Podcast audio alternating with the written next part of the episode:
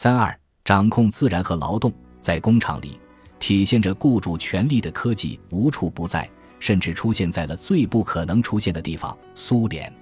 在那里，至少在书面意义上，工人掌控着劳动条件。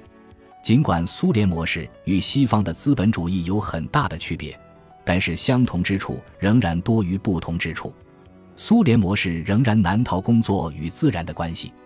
二十世纪的苏联其实困在了十六世纪的生态当中。实际上，苏联热衷于从其资本主义对手那里汲取各种思想，包括美国工时。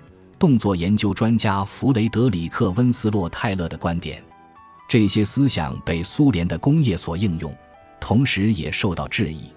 之前，列宁公然抨击人类在泰勒制度下被奴役的现实。可是到了1918年4月，列宁坚持表示：“我们不得不谈谈泰勒制度中的计件工资制实行，其大部分是科学的和进步的。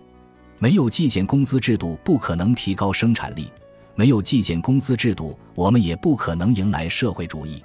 农业也如火如荼地实行了工业化生产。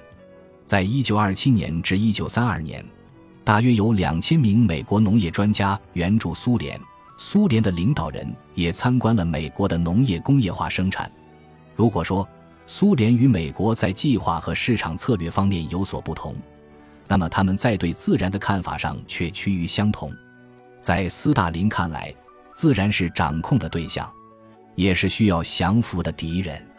中国的社会主义通过实行公有制，进一步改变了工作关系，但是依然融入了明显的普罗米修斯般的勇敢创新特征。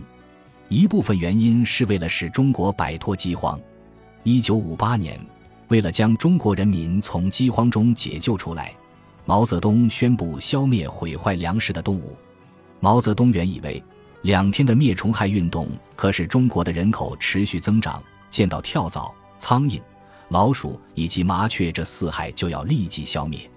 然而，没有了麻雀这样的天敌，昆虫的数量急剧增加，昆虫大肆啃食着粮食。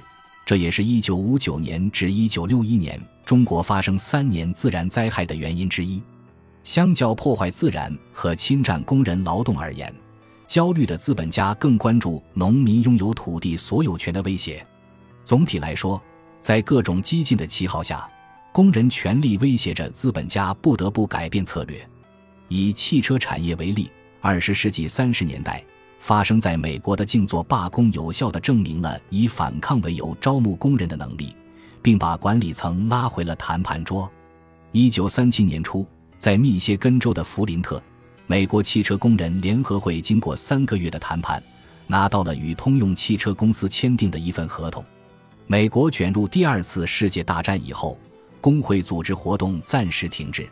然而，到1944年，罢工活动达到了1937年的程度，并于1945年第二次世界大战结束后再一次大规模爆发。在第二次世界大战后的日本。汽车制造商试图避免像美国那样的工人罢工的发生。由于不能完全破坏工会组织，日本随即选择管理重组。日本政府放弃了单一而易受影响的工厂，转向利用大量的转包商来生产和组装汽车的所有零配件。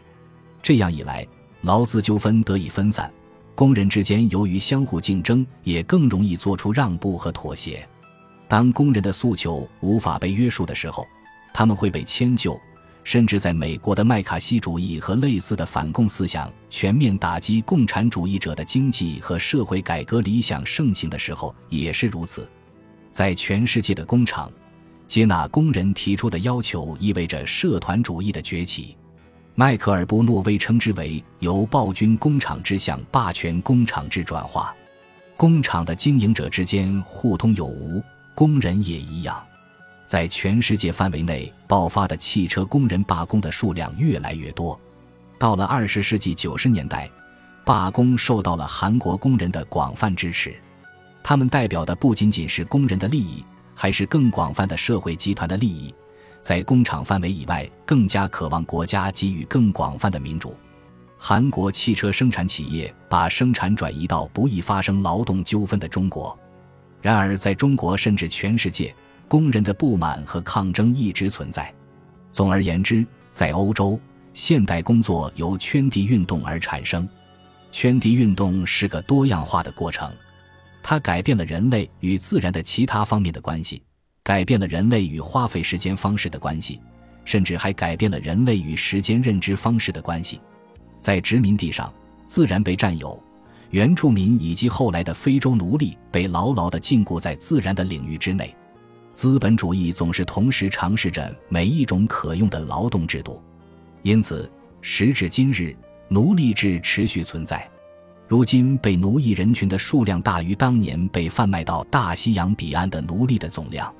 如在刚果共和国地区，在共享经济中的新型工作模式当中，依然有类似战时囚犯劳动营的存在。